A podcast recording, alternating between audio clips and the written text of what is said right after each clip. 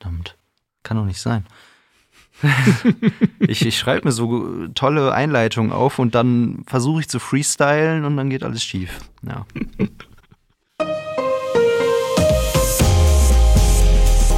Herzlich willkommen zum Datenschutz Talk, Ihrem Podcast für die Themen Datenschutz und Informationssicherheit.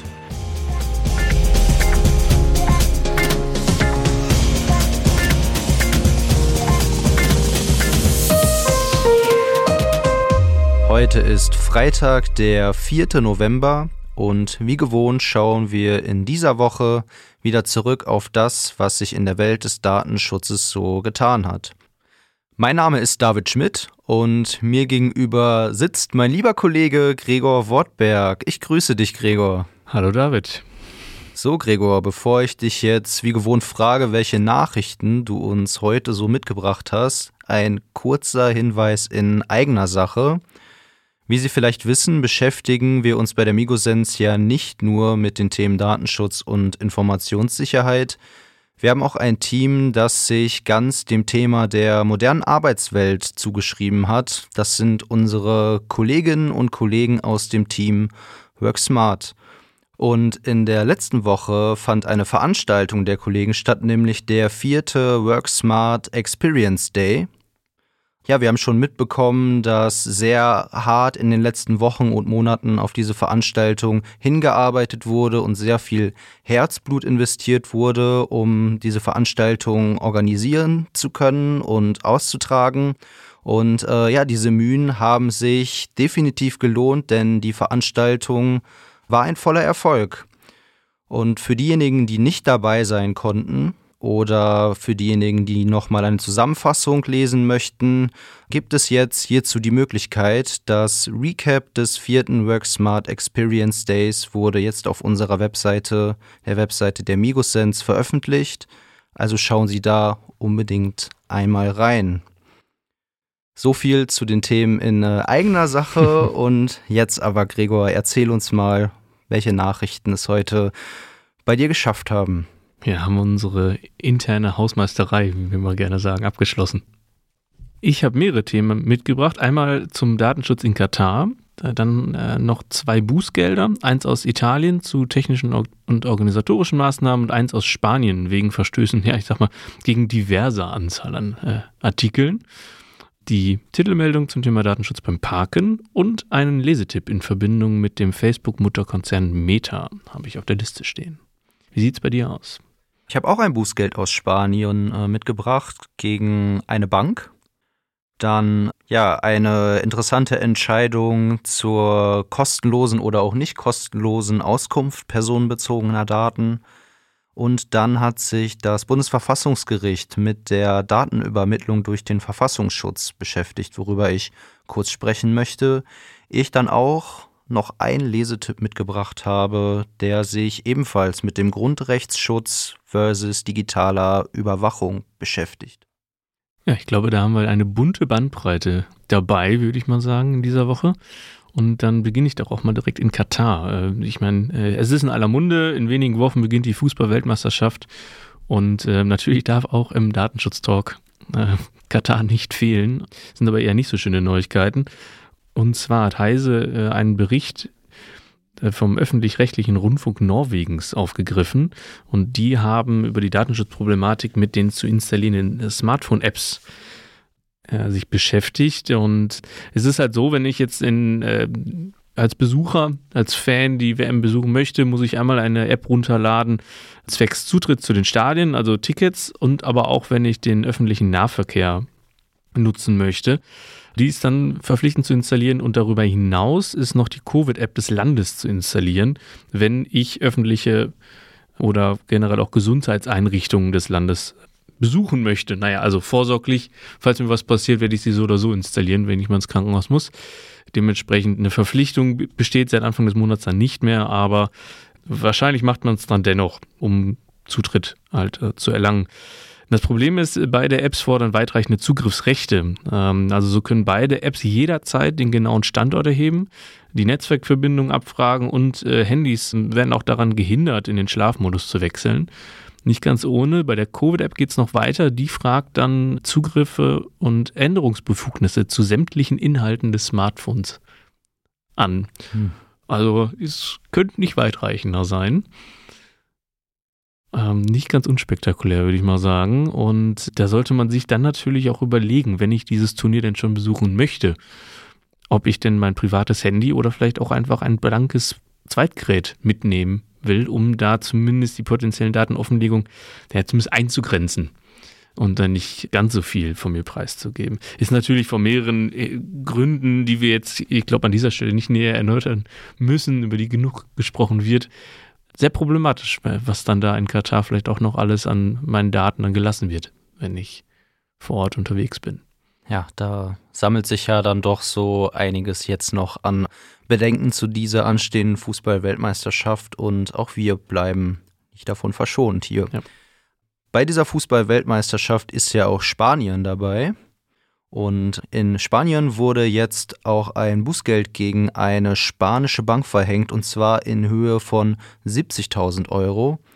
Hintergrund war hier die Zustellung eines Schreibens an die Privatadresse eines Rechtsanwalts. Der Anwalt hatte für einen Mandanten Klage gegen die Bank eingereicht. Gleichzeitig ist der Anwalt aber auch Privatkunde dieser Bank und das führte dann letzten Endes dazu, dass die Empfangsbestätigung der Klage an seine Privatadresse versendet wurde. Daraufhin legte der Anwalt dann Beschwerde bei der Behörde ein und die Behörde wertete den Verstoß als einen besonders schwerwiegenden, weil die Daten des Anwalts zweckentfremdet wurden und auch unzureichende technische und organisatorische Maßnahmen zum Schutz getroffen wurden. Ja, hier zeigt sich also nochmal, dass es sehr, sehr wichtig ist, im Datenschutz Zwecke voneinander zu trennen und ja auch hinreichende technische und organisatorische Maßnahmen zu treffen, die die Integrität der Daten gewährleisten. Ja, da kann ich direkt eigentlich zwei Stichworte, die du gerade gesagt hast, aufnehmen für meine nächste Meldung. Einmal äh, wollen wir im Fußballfieber bleiben. Italien, ist, aus dem Land kommt meine nächste Meldung, ist äh, nicht dabei bei der Fußballweltmeisterschaft. Und die technischen und organisatorischen Maßnahmen sollten natürlich von Unternehmen stetig auch auf ihre Aktualität hin geprüft werden. Das zeigt nämlich das Bußgeld, was ich mitgebracht habe. Ähm, hier ist das Unternehmen Integrated Water Services zu einem Bußgeld in Höhe von immerhin 15.000 Euro verurteilt worden. Das klingt jetzt nicht sonderlich italienisch, das Unternehmen, stelle ich gerade fest.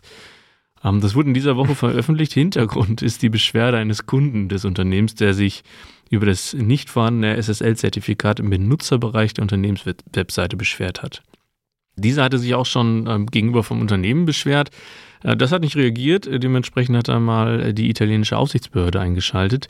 Die ist dann auch tätig geworden und hat letzten Endes festgestellt, dass die Nutzung von so einem unverschlüsselten Netzwerkprotokoll, in dem Rahmen jetzt hier HTTP, eine Verletzung der Pflicht von Unternehmen darstellt, technische und organisatorische Maßnahmen zu implementieren, die dem Risiko für die Betroffenen auch angemessen sind. Zudem wird auch gegen den von dir schon genannten Grundsatz der Integrität und Vertraulichkeit verstoßen damit. Ein weiterer Finger zeigt, dass man doch immer mal schauen muss, alles aktuell zu halten. Dem habe ich nichts hinzuzufügen. Mich ja beruhigt. Bei meiner nächsten Meldung ging es um sage und schreibe 9,50 Euro. Um diesen Wert streiteten zwei Parteien vor dem Amtsgericht Dortmund. Hintergrund war hier ein Disput um den Anspruch auf Kopie personenbezogener Daten nach Artikel 15 Absatz 3 Datenschutzgrundverordnung. Nachdem lange über die Begründetheit des Anspruchs gestritten wurde, bekam der Betroffene hier seine Kopie. Gleichzeitig wurden ihm aber 9,50 Euro als Erstattung für die Kopiekosten in Rechnung gestellt und hiergegen klagte der Betroffene dann und bekam letzten Endes Recht. Nach Artikel 12 Absatz 5a dürfen dem Betroffenen ja nur ausnahmsweise Kosten für die Erfüllung des datenschutzrechtlichen Kopieanspruchs ähm, in Rechnung gestellt werden. Und zwar bei offenkundig unbegründeten oder exzessiven Anträgen, Das war hier aber nicht der Fall. Das Gericht hat das auch nochmal ausführlich geprüft, wer das nachlesen möchte, kam aber dann letzten Endes dazu, dass hier ganz normal ein Anspruch auf Kopie besteht und dass dieser dann auch entgeltfrei zur Verfügung gestellt werden muss. Ich mag das ja immer, ja. wenn ähm, jemand nicht um Geld streitet, sondern einfach um Prinzipien streitet, äh, kann ich mich hervorragend drüber amüsieren. Ja, aber ist trotzdem, denke ich, nochmal eine wichtige Entscheidung, ja. auch wenn es wahrscheinlich leicht war für das Gericht, denn äh, steht ja auch so im Gesetz. Es steht so im Gesetz und 9,50 Euro sind 9,50 Euro. Eben. Nee. so amüsant das auch sein mag. Haben oder nicht haben. Ja, genau, nette Anekdote. Von wichtiger Bedeutung. Ich gehe wieder zurück in die Welt der Bußgelder, wenn das für dich in Ordnung ist, David. Äh, und zwar habe ich noch eins mitgebracht, aus Spanien diesmal, äh, in Höhe von 525.000 Euro. Ähm, und dies wurde von der spanischen Aufsichtsbehörde gegen einen Webseitenbetreiber ausgesprochen. Vor dem Hintergrund eigentlich mehrerer Datenschutzverstöße. Ich habe mir fest vorgenommen, die weitere Tätigkeit des Webseitenbetreibers nicht vorzutragen, nur sofern es äh, geht um Webseiten, die Inhalte, die sich an Erwachsene richten, publizieren. Nette Umschreibung. Ja, ne, finde ich auch. Die Liste der Artikel der DSGVO, gegen welche verstoßen wurde, ist lang. Also wir haben über den Artikel 5, Artikel 6, Artikel 12 und 13 Artikel 30 ist eigentlich alles mit dabei. Dann haben wir noch einen Artikel aus dem spanischen ähm, Datenschutzrecht, gegen den verstoßen wurde. Letzten Endes ist es da nicht möglich gewesen, Cookies äh, zu deaktivieren. Die Datenschutzerklärung und AGBs waren nur in Englisch abrufbar.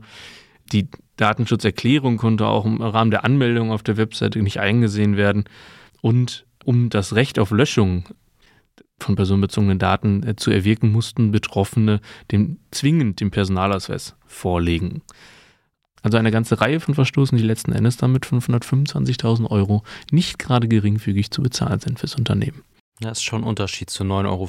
Ja. Das Bundesverfassungsgericht hat sich mit den Übermittlungsbefugnissen der Verfassungsschutzbehörden beschäftigt und kam zu dem Ergebnis, dass der Gesetzgeber hier nachbessern muss.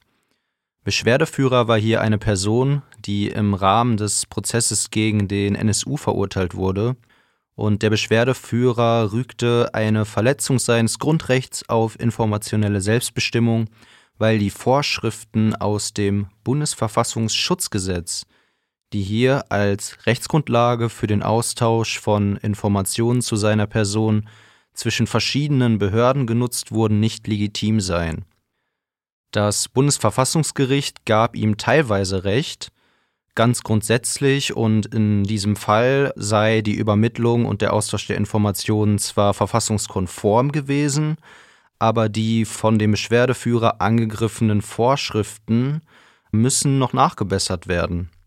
Verbesserungsbedarf besteht bei der Normenklarheit, aus Sicht der Verfassungsrichter ist nämlich die Übermittlungsschwelle nicht klar genug beschrieben, also wann konkret ein Anfangsverdacht bezüglich einer schweren Straftat besteht, die eine nach nachrichtendienstliche Überwachung begründet.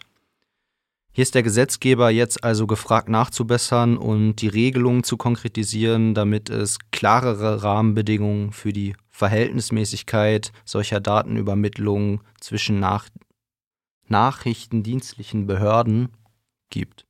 Sprechen fällt mir heute schwer. Ja, meine nächste Meldung ähm, wird manche freuen und andere wiederum ärgern, würde ich mal behaupten, ähm, um den Titel unserer Folge auch mal aufzunehmen. Das Verwaltungsgericht Ansbach hat Mittwoch nun ein Urteil bezüglich der Anfertigung von Fotoaufnahmen und dem zur Anzeige bringen von Falschparkern gefällt und ist damit und ist in diesem Zuge zu der Entscheidung gekommen, dass dies im Normalfall keinen Verstoß gegen die Datenschutzgrundverordnung darstelle. Damit gibt das Gericht zwei Männern recht, die gegen seitens des bei LDA ausgesprochenen Verwarnungen geklagt hatten. Und äh, darüber hatten wir ja auch schon mal bereits vor äh, gut drei Monaten in unserem Podcast berichtet, dass da mhm. Briefe oder Verwarnbriefe vom bei LDA verschickt worden sind. Ja, wie gesagt, zwei Männer haben dagegen geklagt in Frage stand da eigentlich im, wirklich wesentlich im Kern äh, die Rechtmäßigkeit der Verarbeitung, weil wenn ich die Daten an die Polizei übermitteln möchte, dann brauche ich dafür natürlich auch irgendwie eine Rechtsgrundlage für diese Übermittlung. Und da stand vor allem der Artikel 6 Absatz 1 Lit F im Vordergrund, also das berechtigte Interesse der Verarbeitung. Und diese hat jetzt das Verwaltungsgericht letzten Endes bestätigt. Also das BayLD hat nochmal darauf hingewiesen, dass es doch auch durchaus problematisch sei, dass auf den Bildern auch noch andere Daten wie weitere Autos samt Kennzeichen oder auch Personen zu sehen seien. Die Kläger hielten dann dagegen, dass die ja zum Teil auch von der Polizei aufgefordert sind, die Parksituation äh, zum Beweis mit Fotoaufnahmen möglichst genau zu dokumentieren. Das Verwaltungsgericht äh, verband die beiden Verfahren dieser beiden Männer wegen letzten Endes identischen Fragestellungen zu, einem, zu einer gemeinsamen Verhandlung und äh, hat jetzt letzten Endes dann, wie gesagt, geurteilt, dass, sich da, dass es sich da um eine rechtmäßige Datenverarbeitung gehandelt hat. Leider steht die Begründung noch aus, die Urteilsbegründung. Deswegen können wir leider noch nicht sagen, ähm, wie letzten Endes das berechtigte Interesse hier zu begründen ist. Die Urteile sind auch noch nicht rechtskräftig und auf, darauf sei an dieser Stelle auch noch hingewiesen. Interessant. So ist das letzte Wort da noch nicht gesprochen. Ich hatte mich ja ein bisschen geärgert darüber, weil ähm, ich das ehrlich gesagt nicht gut finde, wenn jeder rumläuft und ähm, in seiner Freizeit alle möglichen Falschparker fotografiert. Ich finde, das ist die Aufgabe der Behörden. Ich kann natürlich auch verstehen, dass ein ähm, öffentliches Interesse daran liegt, Falschparker zu mhm. ähm, verfolgen, weil ich mich auf der anderen Seite dann natürlich auch aufrege, wenn irgendwo ein Falschparker steht, gerade wenn er andere behindert. Also keine so einfache Konstellation. Nee, da, da prallen viele Welten aufeinander. Und Parkverstoß ist nicht gleich Parkverstoß. Auch das. Sagen, ja. ja. Gut, dann ähm, Lesetipps? Lesetipps. Lesetipps. Sind wir schon soweit? ja. ja. Laut einer Bundestagsstudie bringt die digitale Überwachung den Grundrechtsschutz an seine Grenzen. In der 262-seitigen Analyse kommen die Gutachter immer wieder zu dem gleichen Ergebnis. Aktuelle Gesetze und Technik passen nicht zueinander und besonders bei der Technik muss hier nachgebessert werden. Bei den Gesetzen ist das ja nur in einem engen Rahmen möglich, gerade wenn wir über digitale Überwachung durch den Staat sprechen, wo wir ja verschiedene Grundrechte haben, unter anderem das Fernmeldegeheimnis, auch das Grundrecht auf informationelle Selbstbestimmung. Und ja, diese stehen halt mit der dort eingesetzten Technik nicht immer ganz im Einklang. Ein Beispiel sind Beobachtungspraktiken der Polizei mit Hilfe von Big Data Technologien, die laut den Forschern das Potenzial bei Bürgern auslösen, ja, ein Gefühl der Verunsicherung hervorzuheben. Und ja, wer sich das Ganze nochmal im Detail durchlesen müsste, dem sei eben diese Analyse empfohlen. Ich finde das Ganze sehr interessant kann man sich übers Wochenende ja mal Zeit nehmen für die 200 x Seiten. Ja, man kann ja auch mal ja. querlesen. Genau, ähm, ja. Oder es ist vielleicht ein Projekt für zwei Wochenenden. genau. Sicherlich auf jeden Fall interessant. Guter Tipp. Interessant ist auch, dass ein Tool, was äh, Meta nun eingeführt hat, und zwar interessant für diejenigen, die äh, Daten bei Meta haben und es vielleicht auch gar nicht möchten. Konkret geht es ja darum, dass ja, die, die Gesellschaften von äh, Meta, ne? also oder vielmehr die Dienste, Facebook, Instagram, und auch der Facebook Messenger ja Nutzer durchaus dazu ermutigen, ähm, die Kontaktdaten oder die eigenen Telefonbücher mit äh, Facebook dann zu teilen oder mit Meta zu teilen, um dann herauszufinden, wer denn noch so den Dienst nutzt. Und da sind ja auch immer mal wieder Leute äh, drunter natürlich, die halt jetzt keinen zum Beispiel WhatsApp haben und es auch gar nicht nutzen möchten, äh, dessen oder deren Handynummer aber trotzdem dann da ist. Und da hat Meta ja heimlich still und leise eigentlich auch schon im Mai ein Tool veröffentlicht, wo ich jetzt meine Handynummer angeben kann, beziehungsweise die Löschung meiner Daten dann erwirken kann. Das wurde jetzt nämlich erst nach äh, Recherchen des Portals Insider so wirklich öffentlich. Meta hat das nicht für nötig gehalten, da mal eine Meldung rauszugeben. Das hilft ihnen ja auch nicht unbedingt. Genau. Den Link zu dem Tool äh, stellen wir dann auch in unsere Shownotes. Also wer da Interesse hat, einfach mal draufklicken und sich entfernen. Ja, das sollte man am Wochenende auf jeden Fall schaffen. Ich glaube, das nimmt nicht ganz so viel Zeit in ja. Anspruch. Ja, dann wünschen wir Ihnen damit auch ein schönes Wochenende. Wie immer vielen Dank fürs Zuhören. Wir hoffen, Sie hatten Ihren Spaß und konnten die ein oder andere Information mitnehmen. Wir würden uns freuen, wenn Sie uns treu bleiben und dann hören wir uns beim nächsten Mal. Bis dahin. Schönes Wochenende.